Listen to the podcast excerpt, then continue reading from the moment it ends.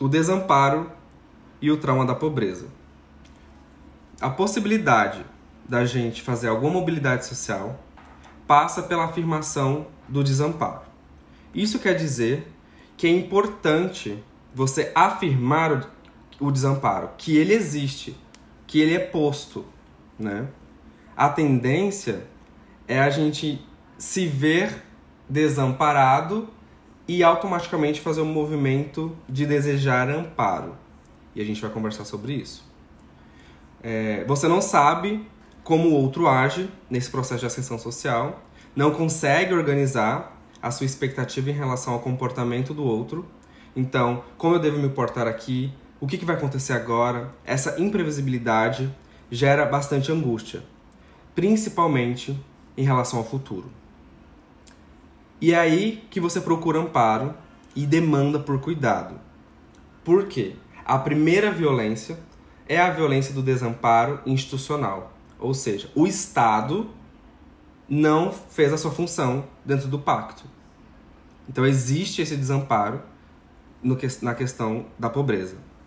E esse desamparo estrutural da pobreza, ele vai incutindo na, na formação desses sujeitos pobres em ascensão social uma ideia latente de, de busca por um amparo que faltou. Existe o desamparo que todos os falantes vão ter, porque saíram de alguém, né? De alguma família, de algum lar. Só que existe uma outra marcação, que é a marcação do real. E este sofrimento da ordem do real, ele é complicado. Porque quando, em alguma medida, você fala sobre isso com seus familiares, existe uma certa negação desse lugar, dessa experiência, por vários motivos, por vergonha, por arrependimento, por ter feito o que podia naquele momento, né? E quando o sofrimento ele não é narrado e ele não é reconhecido, acontece algo extremamente violento, que é a, você sente que você é um tá na plateia da sua vida, né? que você é um espectador daquilo que você viveu. E aí, quando você vai fazer mini reparações, normalmente com a família, no processo, é, no processo, claro, né, de pessoas que fazem análise, de pessoas que fazem terapia, ou tá em alguma instituição que coloque a pessoa a pensar, né, seja religião, seja a própria é, instituição, né, educacional, que vai colocar essa pessoa a perguntar sobre a sua historicidade individual, e nessa busca da historicidade individual passa por entender que você é parte também desse, desse produto, desse projeto. Né? E aí tem muitas violências vividas e pouco reconhecimento. Então eu acho que eu não vivi. Então, se eu falar isso, as pessoas vão achar que eu estou inventando. É, vão achar que não é verdade. Mesmo as pessoas acreditando, existe um certo sentimento de que parece que as pessoas não acreditam, parece que você vive um mundo paralelo, né? Uma, uma vida dupla, né? Então, e aí vem essa demanda por cuidado. Seja a figura de um líder, dos relacionamentos, de Deus ou político. Então, qual que é a política que o Lula optou? É eu vou cuidar do povo brasileiro ocupando este lugar paterno, que não é a função de um estadista. E é isso que a gente tem que começar a falar. Então, a dem... por quê? Porque a demanda por cuidado, ela é antipolítica por natureza. Porque a demanda por cuidado é antipolítica por natureza. Política é a modificação da estrutura de poder não é uma questão de pedir por cuidado, porque aí a gente já entra nessa lógica de que estamos colocando alguém que tem alguma autoridade o lugar de ouvir o que você tem a dizer. E que ela vai saber o que fazer com a sua demanda. Opa, alienação. Sinal de alerta. A demanda de cuidado é a afirmação da estrutura de poder. Ou seja, o desamparo não é uma demanda de amparo, mas de afirmar o desamparo, aceitar que ele existe, para se livrar de uma certa servidão, para saber como agir. E essa é a questão de todas as, as questões sociais. Porque aí você sai dessa lógica de que o outro, que eu coloquei no lugar do poder, vai fazer algo por mim. E não eu vou agir em relação a isso porque eu tenho medo ou porque eu tenho esperança. E a gente vai entender as questões dos afetos, que é um projeto também de poder, do controle do Estado. Só assim você vai saber como agir em relação ao desamparo causado pelo trauma da pobreza frente à ascensão social, à desigualdade, a fome e o desemprego e a falta de dinheiro. O que você vai fazer frente à, à desigualdade? O que você vai fazer frente à fome? Você vai esperar que o outro, entende? Por isso que é importante colocar esses exemplos. E o que, que a, a burguesia de esquerda faz? Justamente o oposto. Que é criar uma ideia confortável de, de uma certa mudança. Mas ela nunca é uma mudança de verdade. É sempre um ato é eu, ele não, que aí ele passa. É, ninguém solta a mão de ninguém, todo mundo solta. Então, é, são esses atos que a burguesia de esquerda adora. E rapidamente, pobres em ascensão social aqueles que têm uma certa indignação é, compra rapidamente esse discurso. E pobres que ascendem normalmente por outras vias sem ser pela educação são os bolsonaristas. Que a gente perdeu eles. Quer dizer, a esquerda burguesa, com o seu discurso, quando eles chegaram aqui, aconteceu o que aconteceu. Então, por que isso? Por causa da questão da historicidade. Quando você vai fazer o resgate da sua historicidade individual, você vai ter que fazer também a historicidade coletiva. Da onde eu vim? Por que estou aqui? Quem foi, quem vai? Quem eu sou? Porque se eu entendo e faço a minha historicidade coletiva, que é uma das experiências que nós estamos vivendo agora, aqui, agora, nós podemos nos reconhecer e agir a partir disso. Ou então a gente segue a lógica da classe média, normalmente burguesa de esquerda, que é essa de, bom, a gente faz indignação, a gente tá vendo tudo acontecer, e as próximas gerações vão perguntar: vocês viram tudo isso e não fizeram nada? Vocês não agiram? Vocês tuitaram? Eu lembro do ato. Eu não estou dizendo que o ato não é importante. O ato é extremamente importante para a história. Porque a gente vai lembrar, ah, 2013. Entendeu? Mas o que que 2013 mudou na vida de, de, quê? Criou o movimento Brasil Livre. O início do caos. Então a gente tem que entender onde é que nós estamos dentro dessa desse pacto que nós vamos construindo nesse processo de ascensão social. Então o medo e a esperança são dois afetos relacionados ao futuro que ele pode te mover ou te paralisar. O trauma da pobreza dificulta ter uma expectativa boa sobre a vida. E por algum motivo, e por vários motivos, a gente se deixa colonizar por pensamentos limitantes. Nessa lógica colonial, que essa ferida nossa enquanto brasileiros de dessa relação senhor escravo dessa relação complexa de o que que eu vou quem é o senhor das minhas ações lembre-se que vocês tinham uma falta real. Você teve fome, você teve, você teve vulnerabilidade social, você foi espancado, você né, é no real, é no real.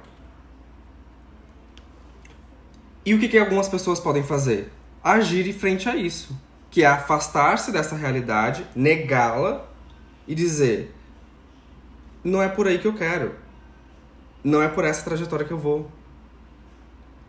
E é aí que faz. Bom, a educação é uma das raras possibilidades de ascensão social no Brasil. E eu acho que é uma das mais possíveis. Né? Então, você tem um, uma separação drástica, porque assim, antes existia estruturas de classe, mas não existia mobilidade de classe. Um plebeu não seria paranoico, seria um louco ele pensar que iria para a nobreza. Entende?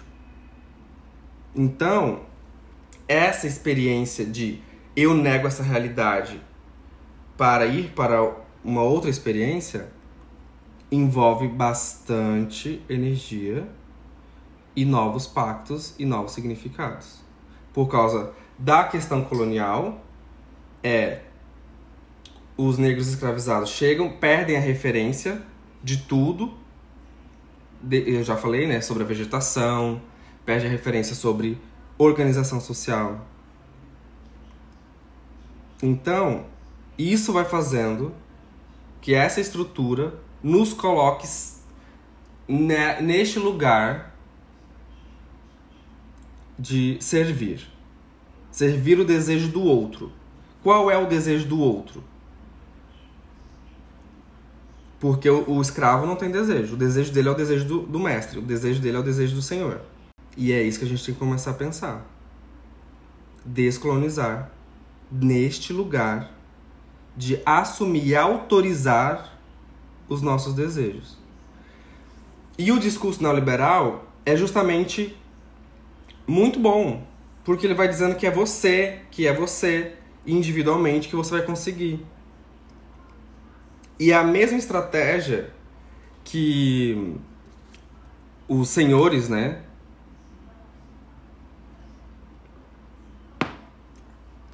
Parecida a estratégia que eles usavam nessa questão do colorismo, que era justamente criar a divisão entre os escravizados para que eles se ocupassem deles mesmos. E aí eu, eu como um senhor, vou dando poucas gratificações para que eles entendam quem vai ter mais privilégio em quê. E aí aqui eu vou achando que eu vou fazendo a minha lógica e eu vou ganhar mais do que o outro que está do meu lado porque cada um está por si. E esse é o grande desafio. Como que a gente vai mudar alguma estrutura sem coletividade? Então, passa por isso. O medo, uh, então assim, né, os afetos que nos limitam são o medo e a esperança. O medo porque é a expectativa do mal que está por vir, a esperança do bem que está por vir. Esses dois afetos estão relacionados ao futuro, e é justamente sobre o futuro que pobres em ascensão social temem. Da incerteza, da instabilidade, do medo da queda. E eles se tornam limitantes quando você não tem capacidade de agir sem antes saber o que vai acontecer. É esse o outro lado. Como é eu viver tendo dinheiro? Como é eu viver estando bem? e vários sintomas e várias questões individuais. Como é viver assim? Porque todo mundo sabe que são esses acontecimentos que nos transformam, produzem uma nova versão da gente mesmo para poder seguir. Mas de alguma forma, você se encontra com medo de assumir essa nova pessoa em transformação. Por isso que muitos não atravessam muitos não atravessam. Poucos, não é a maioria. Então já a esperança corre o risco de te alienar. Quando você cria uma forte imagem do que você está esperando. Esse é um ponto muito importante. Então a gente cria essa ideia. Eu vou falar aqui governo Lula porque está muito recente. Então a gente cria essa ideia da esperança. Então a gente cria essa ideia da esperança de que ela vai fazer algo por nós. Isso é alienação. Porque é essa a imagem que você está esperando. Isso pode anular como potência de ação. Você corre o risco de colocar sua esperança naquilo que alguém vai te dar ou não. Se você recebeu afetos positivos dos seus familiares, certamente terá uma expectativa boa sobre a vida. O trauma da pobreza dificulta ter essa experiência boa sobre a vida. Se você viveu em meio à violência, instabilidade, caos, fome, terá muita dificuldade de lidar com situações de luto, de perda. Qualquer perda é muito drástica. Desemprego é o fim. Perder um ônibus é um caos. Entendem? São... Por que, que foi tão difícil assim? A angústia de referência. Nunca alguém esteve aqui para eu ver como evitar tais problemas ou como sustentar essa travessia. E essa instabilidade financeira, e você vai precisar atravessar essa angústia para poder ter uma expectativa boa sobre a vida. Porque para os filhos da classe média ou elite, é diferente da esperança. Eles têm uma confiança em relação ao futuro. E a confiança tem a ver com o futuro provável. Se você tem esperança em relação ao futuro, também tem medo de que ele não aconteça. É impossível ter esperança sem medo. Porque os filhos da classe média, elite, eles não esperam que alguma coisa ocorra. Porque nada que acontecer vai despossuí-los por completo da capacidade de agir. Existe uma estrutura já organizada que é isso. Ai, não deu certo. Ai, eu tento ano que vem. É um outro tempo. É uma outra segurança em relação ao futuro. No processo de ascensão social através da educação, você deve buscar ter confiança para ter capacidade de agir. Então, assim, ó, se vocês aqui desejam ascender através da educação, saibam o que vocês estão fazendo. Então, abracem os seus destinos até as últimas consequências.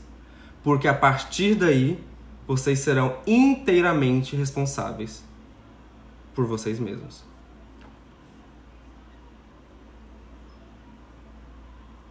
Porque quando você busca amparo, você na verdade encontra um Senhor para si. Porque muitas vezes a gente sofre por estar numa posição de dependente do que o outro pode ou não nos oferecer. Normalmente esse outro né, substitui relações anteriores. Só que você deseja estar neste lugar seja na, na sua política, seja no seu trabalho ou nos seus afetos, né? Porque este é o grande problema. E é a parte mais opressiva da paixão, que é estar nas mãos do outro. Quando ser amado se torna este outro que vai validar o seu valor. Se você presta ou não para viver, se merece felicidade, alegria e amor você se torna um escravo em busca de um mestre. Então você começa a fazer as coisas para o outro achar legal, ele te aprovar e te amparar. E não é um amparo que busca um cuidado de ti, mas te dar um lugar que você sinta reconhecido e aprovado. Um bom garoto, uma boa menina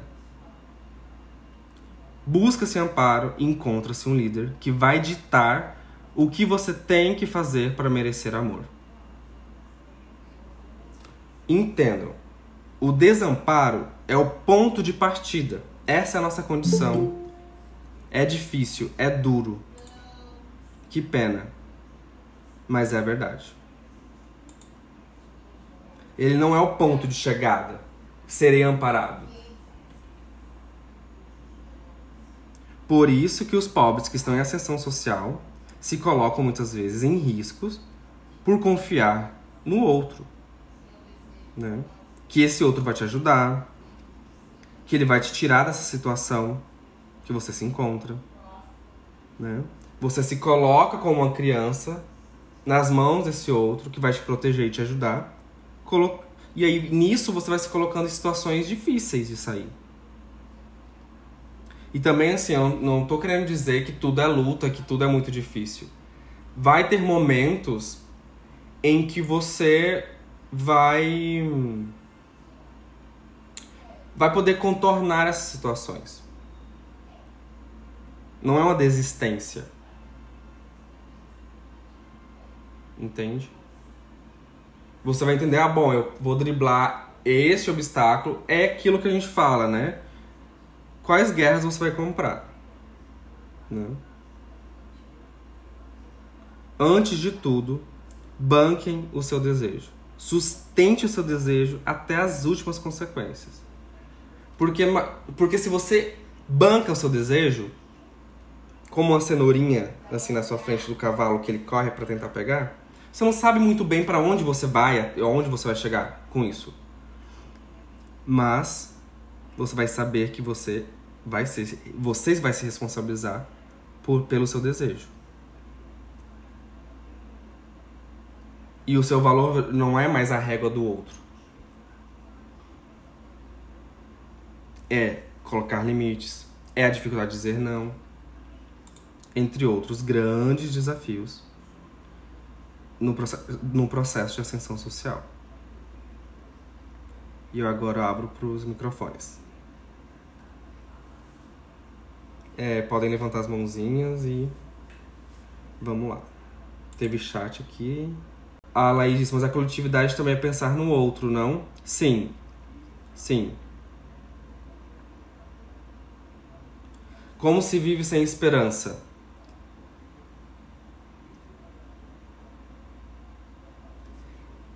Destituindo, desautorizando o poder do outro sobre você. Desautorizem esse lugar. Por quê? O que acontece? Eu planejei toda a minha vida para chegar até aqui, na graduação. E a vida depois disso? E aí cai em depressão profunda. Que acontece em quem está trabalhando nessa lógica neoliberal e que o chefe diz bem assim: vai dar esperança, olha só. Olha só, se você fizer tudo direitinho, se você fizer a hora extra, se você se dedicar muito, você pode é, subir de nível. Não sei como que as empresas chamam. De júnior, vai passar pra não sei o quê. Ou tu vai ganhar um aumento, pode ser. Uma promoção.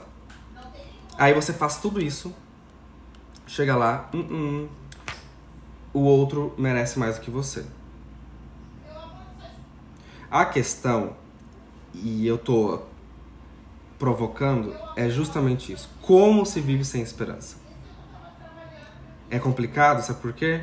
Porque a gente não consegue pensar como agir em relação a isso. Porque você tem esperança de algo. Qual que é a sua esperança? Você vai dizer. Né? Você vai dizer, minha esperança é essa. Como a gente não tem uma certa coletividade, não temos nem sindicatos mais, não temos organizações sociais sólidas mais. Entendem? Aí, é, quando você desautoriza esse lugar do poder, porque a esperança é antipolítica por natureza, né? E aí você vai poder agir em relação a isso. E em relação ao quê? Ao seu desejo. Eu vou dar um exemplo. Eu desejo, meu desejo é me formar. Mas para isso, eu preciso atravessar a graduação. Mas para isso, eu preciso estudar muito para passar no vestibular. Ah, eu desejo muito isso. Essa a minha esperança é que eu passe. A minha esperança é que eu mude de vida. Entende? O que, que você vai agir? O agir é justamente o que, que eu vou fazer para sustentar o meu desejo. Com o meu tempo, porque aí, ah, não, eu não quero passar, eu não quero estudar. Ah, eu quero sair, eu quero beber, eu quero me divertir, eu quero usar droga, eu quero. A vida é só agora. Entende? E aí, justamente isso é o que não vai fazer você sustentar e bancar o seu desejo ali na frente. Aí entra na graduação. Ah, ah, eu quero, agora deu tudo certo. Vambora, diversão, alegria. Não tô dizendo que não tem que se divertir. Tô falando de uma coisa. Que você vai ter que abrir mão de algo. É isso que eu tô falando. Na hora do agir, você vai ter que ver o que, que é possível ou não para você fazer para sustentar o seu desejo. E todo mundo sabe aqui. O, o, o, por exemplo, vou dar um exemplo. O meu desejo é nunca mais voltar para pobreza. Entende? E eu tô indo numa direção que é fazer de alguma forma algo para nunca mais voltar para lá. Um exemplo. E o que, que eu vou poder construir nisso, no meu agir agora? Se eu tiver esperança que ali na frente algo vai acontecer, eu já virei senhor, de, eu já virei escravo desta dessa coisa. Eu espero que agora o Lula faça algo incrível e cumpra tudo que falou que vai fazer. E aí, se ele não fizer? Aí a próxima geração vai dizer assim, ó. Uai, ele, ele falou, você teve esperança. E você. Que, que vocês fiz, que, que vocês fizeram quando aconteceu isso? Nada. A gente não fez nada. É, mas você disse que teve tanta esperança que isso acontecesse. É, mas a gente não agiu, não. Eu vi, tuitei, achei um absurdo. Indignei-me. Tá, e você não agiu? Não. Deixou passar? Uhum. Essa é a nossa história brasileira. 300 anos de escravidão. Ditadura. Bolsonarismo agora. Entendem? E esse é o desafio da coletividade, que é o que nós estamos fazendo um pouco aqui. Eu já vou, eu já tô vendo as mãos, tá? Eu só vou ler aqui que tá aqui. Refletir como será a nova forma de estar no mundo. Sim. Sim. Como é existir assim, né? Do outro lado. É a questão não é viver sem esperança, mas colocar esse sentido como solução para situações de desamparo. Sim, o desamparo tá posto, né? Ah, eu quero que alguém venha me amparar. Não, não vai ter. Não vai ter. Não, tu pode criar ilusão, vambora. Tudo bem, cada um no seu percurso. Né? Importante salientar a diferença de desejo e vontade. Sim. Fernanda, pode falar. É, eu até, assim, eu acho que foi sugerir né, uns um, uns vídeos bem didáticos, assim, e colocar um pouquinho do meu retorno a esses vídeos que eu vou falar que, que é do canal do Dante, sabe? Estou falando nisso. É, porque em vários percursos da vida da gente, a gente é, ressignifica né, esse desejo.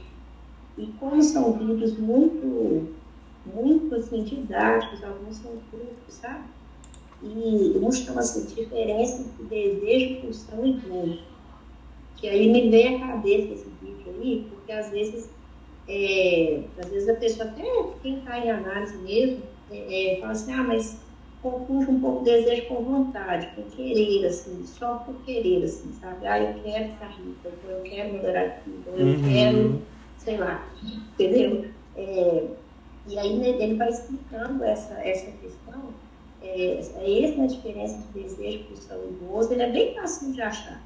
É, o desejo é a falta do objeto, esse é um outro vídeo que vai dando continuidade, e o último é assim, qual é o meu desejo? Que aí é aí essa, essa questão assim, que ele não é uma coisa assim, nem sempre ele é bom, nem sempre ele, ele vai te pôr a trabalho, né?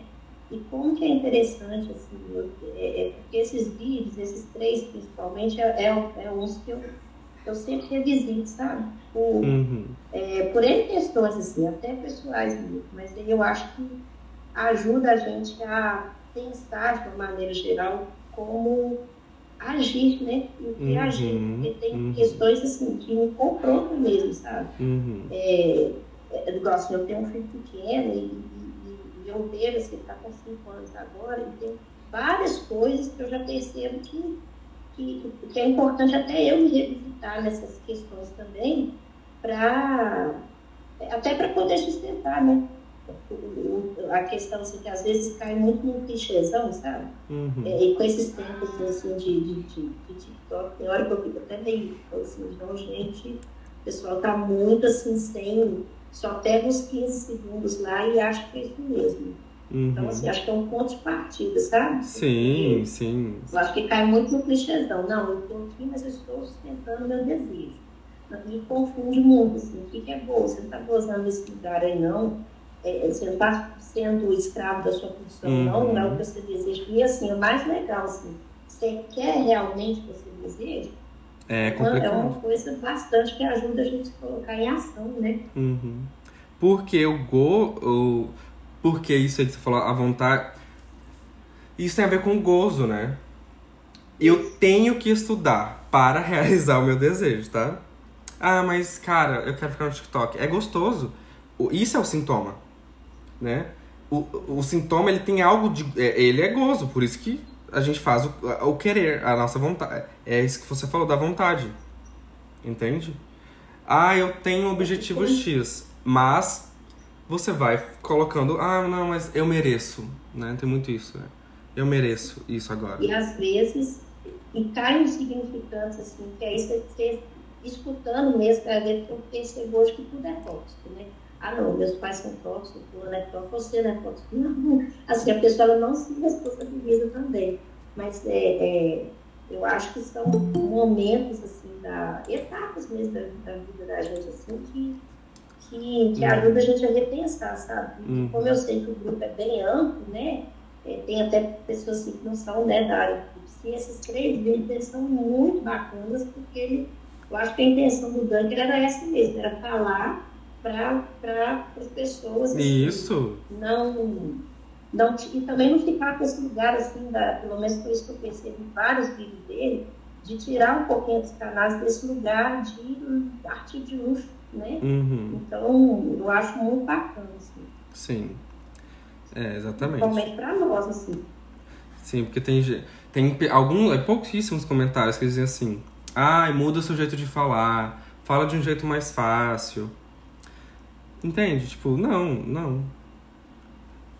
Eu tô resumindo, vamos supor, três livros em um minuto. A pessoa quer que eu resuma três livros, que a pessoa estudou muito mais do que eu, para falar sobre um assunto, e eu já tô traduzindo. Então, que, por quê? Por quê? Eu estou falando com pessoas que estudam. É, é bem claro. Processo de ascensão através da educação. Existem outros processos que é através da arte, da música, por outros, por outros meios, dentro da própria empresa, né? Que não é esse lugar teórico que eu estou trabalhando. Existe esse recorte. Então, e também as teorias, e, a, e a, a teoria, qualquer teoria, não é em um vídeo que você vai, de, nossa, aprendi rápido. E quando acontece esse, nossa, aprendi rápido, tem, teve muita coisa, uma bagagem muito grande para você chegar e falar, nossa, entende? Então, por isso que eu falo, nesse processo, tenham paciência, vão lendo, vão vão se descobrindo nisso, assim, né? Nesses processos, né? Uh, Luiz Henrique. É, boa noite, estão me ouvindo? Uhum. Abri aqui a câmera aqui. É, beleza?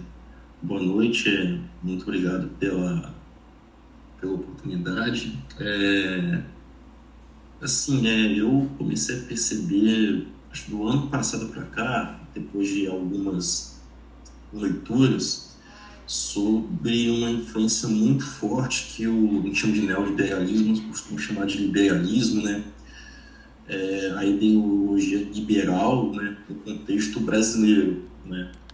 E acho que ela influenciou bastante, né, moldou e formatou a nossa, nossa mentalidade, o nosso comportamento, mesmo que algumas pessoas se diz, possam se dizer pessoas de esquerda, pessoas progressistas, né?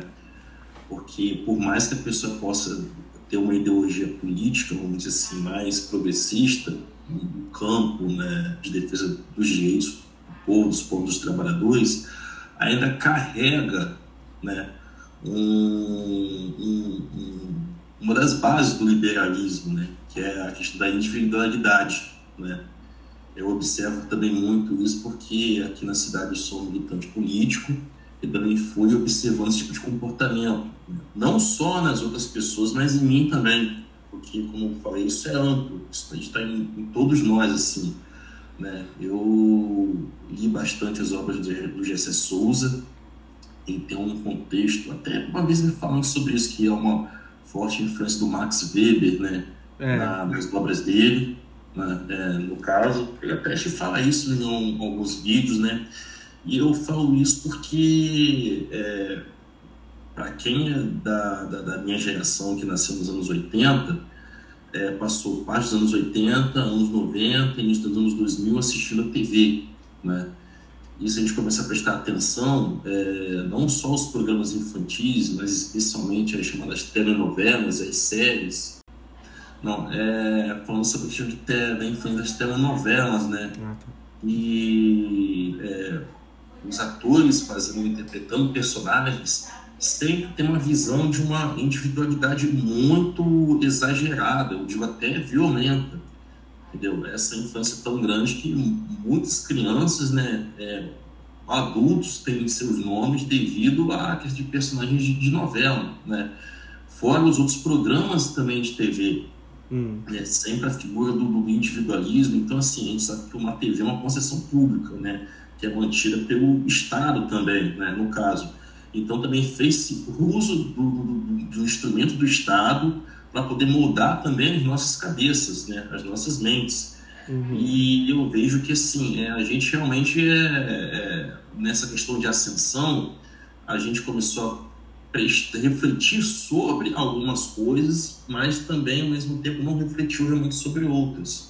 Uhum. Porque assim, eu, porque eu considero é, o liberalismo aqui no Brasil algo bem é, pernicioso nessa, nessa questão. Tanto que a gente realmente hoje vê pessoas que estão é, na, na, nas comunidades, na favela, na periferia, defendendo ideias como Estado mínimo. Isso tem uma história. Da onde que vem isso? Uhum. Né? A gente sabe que o, o, pobre no Brasil ele só consegue não só ter ascensão social, mas ele consegue ter acesso a bens básicos como alimentação quando se tem investimento público.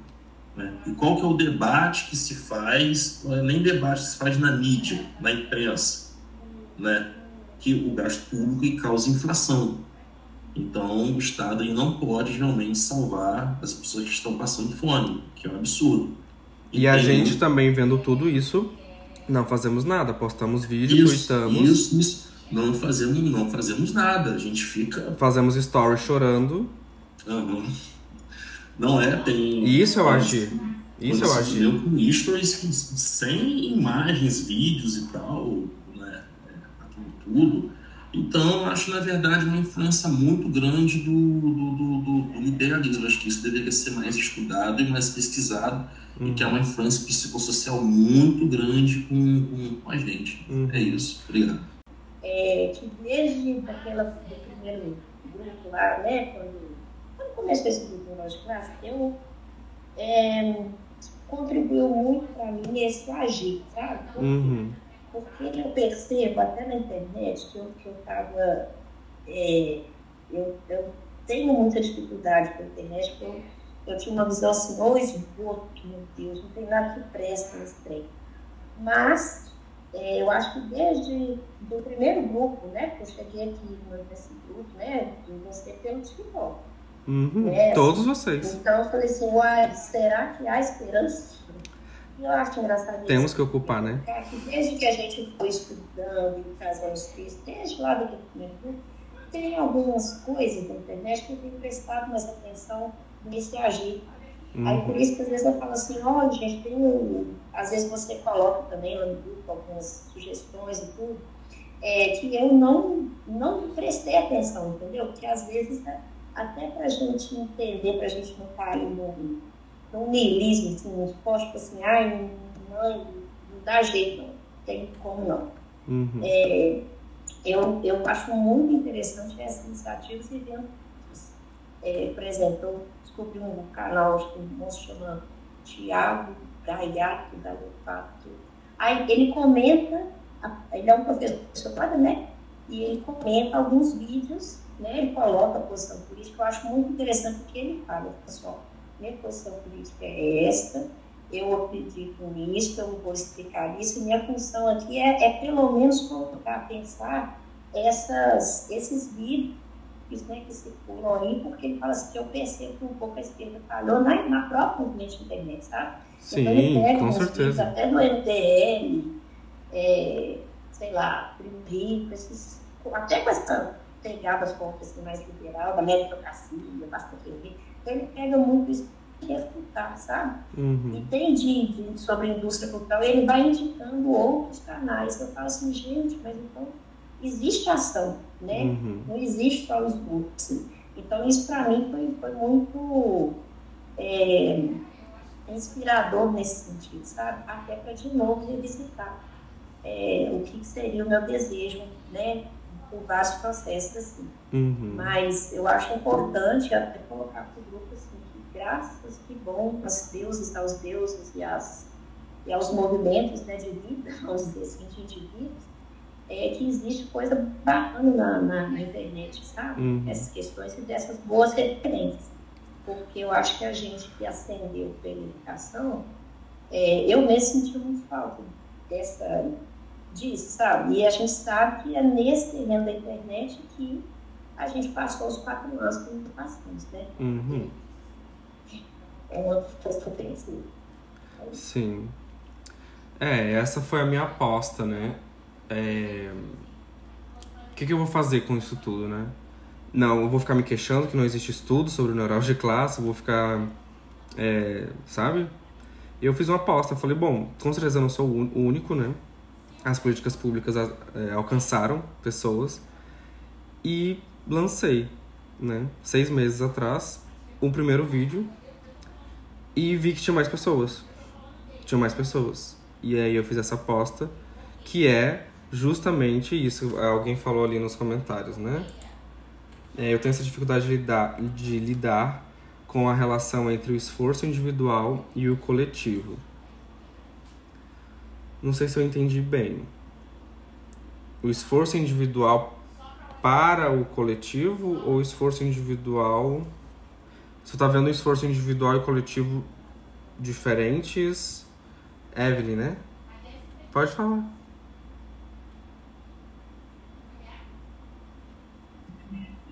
É, não. Oi, tá me ouvindo? Uhum. Não, é difícil até para eu elaborar, assim, então eu estou aqui para aprender é, um pouquinho e, e, ver se eu consigo ir resolvendo isso, né? uhum. né? É, eu também, vindo dessa lógica neoliberal que é, descolada com a nossa realidade de brasileiros, de pessoas que vieram da baixa renda, é, mas a gente teve, a gente chegou nesse ponto onde estamos pelo esforço individual, mas ao mesmo tempo teve, é, por exemplo, eu, eu cheguei onde estou por conta de uma política pública. Então, que, que, que talvez tenha sido um, um é, que é uma política pública que é, que é coletiva e que nós deveríamos todos estar lutando para que fosse ampliada. Então, onde termina o individual e começa o coletivo, o que, o, qual que é o meu papel, o que eu devo, é, onde eu devo lutar e estimular as pessoas a fazer, é, onde concentrar nossa energia, nossa força de, de uhum. mudança, sabe? É, é isso que eu quis dizer quando eu disse uhum. não sei lidar, porque, uhum. porque eu fico perdida entre esses dois mundos. Uhum. É que tudo isso é social, né? O fato de de 16 pessoas aqui terem ascendido socialmente é justamente parte da estratégia de poder mostrar para a grande maioria, olha só, é só se esforçar, isso que tu tá pensando, ó. É só se esforçar que nem a Evelyn que vocês conseguem. Olha aqui, ó. Ela conseguiu. Venham, que, porque vocês não estão conseguindo. Aí eles acreditam nessa narrativa, porque é verdade, eu tô te vendo. É verdade, você está aí. É verdade, existe a representatividade, que é a colagem com a, a ideia fantasiosa nossa da, do momento, que é a identidade, é que conta em todos os aspectos, essa questão da identidade. E aí eu falo, nossa, uau, eu também posso. Entende? E aí tem uma vaga só para um milhão de pessoas. Entende? E quem é a maioria? Mas eles não vão se organizar socialmente. Não vai brotar assim.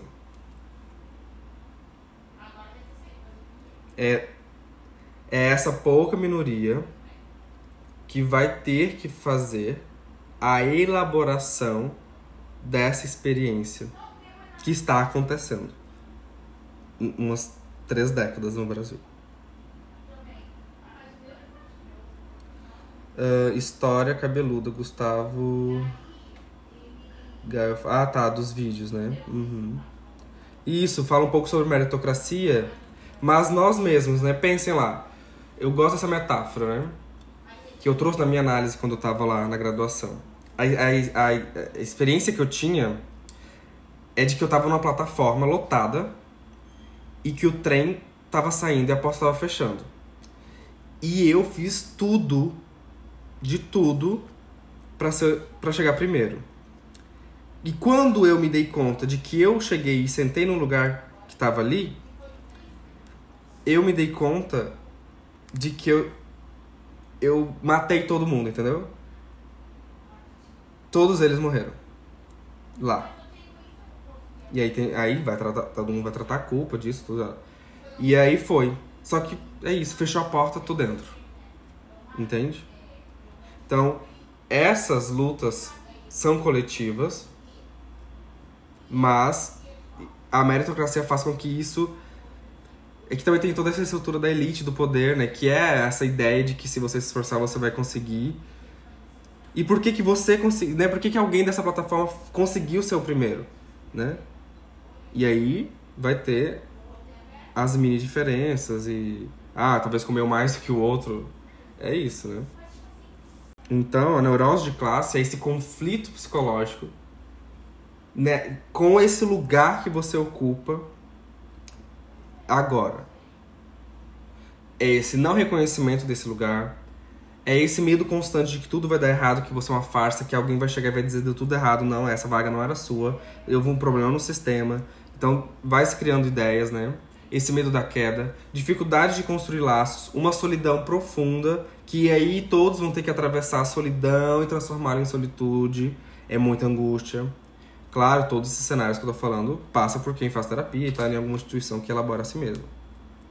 Alguma prática. Que esses foram os primeiros. Os camponeses faziam isso, né?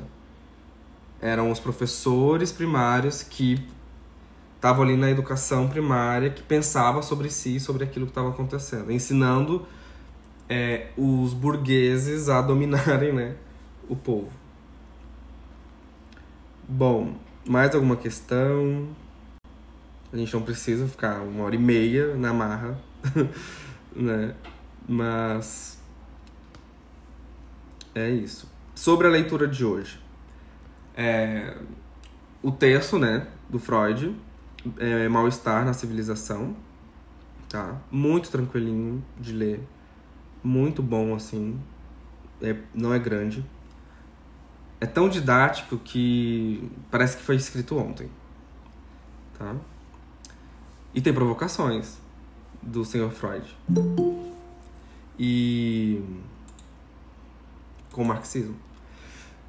Tem o do Safatler. É... Meu Deus, esqueci agora dos afetos. Porque eu trouxe a questão dos afetos, né? Que é assim que as empresas trabalham, com essa gestão dos afetos. Olha, anda na linha, porque tem mil pessoas ali para ocupar essa vaga. Se tu não fizer bem, eu te corto. Então, medo e a esperança da bonificação. Medo e a esperança da bonificação. E aí se queixam. Ah, isso que absurdo. Bom, se organizem. Os Uberes, se organizem. Os, os do aplicativo, se organizem. Se organizem. Dá trabalho. Aí começa. Aí começa. Uai, qual que é o seu desejo? Tu tá se queixando de algo que você não tá fazendo nada para mudar? Então tem isso. É Circuito dos Afetos do Vladimir Safatler. Tá lá no nosso drive. O que mais que eu usei hoje? Ah, e bovarrismo. Eu usei quando eu falei. Uh, eu usei bovarrismo da. Maria Rita Kel. Incrível também tá lá no, no Drive. É algo muito bom e precioso. Que é justamente isso que ela vai buscar na literatura da Madame é, Bovary, né? E aí ela vai. É ela é essa mulher, né? Que deseja ter uma vida diferente da dela, né? E, e aí ela e é esse bovarismo que vai fazer com que ela vai ascendendo, né, pelo casamento. Oi, pessoal, boa noite. Eu não sei porque eu não tô conseguindo ativar minha câmera, tava aparecendo até poucos instantes, mas agora deu um bug aqui. É, sobre, eu queria dividir um pouco uma situação pessoal, né? Eu sou psicóloga é, e levo isso muito para minha própria análise, que é essa coisa da culpa uh, na ascensão social, né? E recentemente foi meu aniversário e aí eu ganhei uma joia de presente do meu marido, que ganha, sei lá, três vezes mais do que eu e tal, e, e também vem nesse processo de ascensão social junto comigo, né? E eu fiquei com vergonha de postar a foto da joia ou falar para alguém que eu tinha ganhado uma joia por pela culpa de parecer soberba ou pela culpa de estar tá ostentando, sabe? E eu não comemorei. Ao invés de eu comemorar e agradecer pelo presente, aquilo me tocou de uma forma assim. Eu falei, caramba, olha o que eu pensei, quantos salários mínimos vale essa joia? Porque, porque eu é, assim, porque eu tenho acesso a isso e as minhas amigas, né? Eu tenho um grupo de amigas que são desde a infância, assim, e elas não tiveram a mesma ascensão. Uh, então me gerou essa.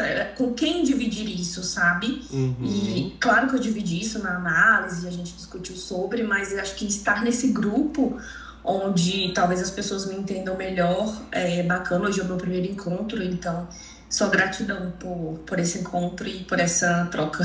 E tá compartilhando aqui também, né? Sim. Então, existem muitos aspectos interessantes nisso, né?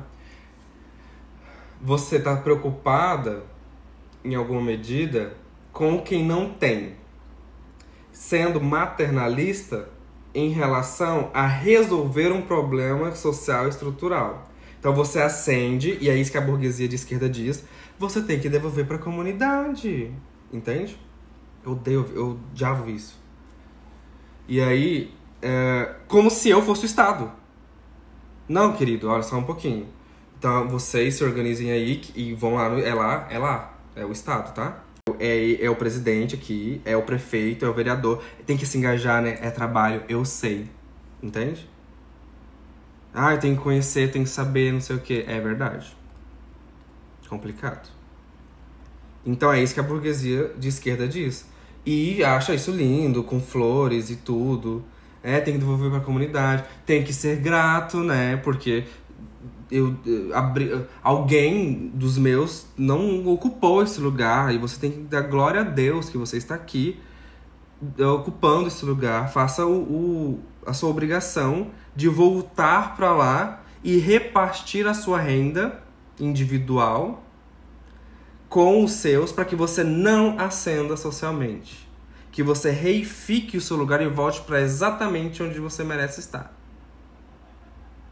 Isso também é um estudo feito lá nos Estados Unidos com os negros, né? Que eles voltam por causa da ética de, de, de comunidades populares, é da, da partilha, né? E aí os negros voltam das universidades, que lá você vai para a universidade e nunca mais volta, né? É tipo, é o adeus, é o corte último. E aí eles voltam para a comunidade, repartem o dinheiro, então você vai ver a ascensão daqueles que se formaram dos negros, eles sobem e depois tem um platô. Dos brancos vão, porque também tem a questão do pacto narcísico. Ah, você é meu amigo, é, meu, é o outro que conhece não sei quem, né? E aí a distribuição de renda fica no lugar individual e eu não devolvo a responsabilidade para quem deve ser a responsabilidade. Porque não existe reparação. E aí vem o Lula e diz esse discurso: eu vou cuidar do Brasil. E o que, que todo mundo vai falar? É verdade, o Brasil estava descuidado. Perfeito.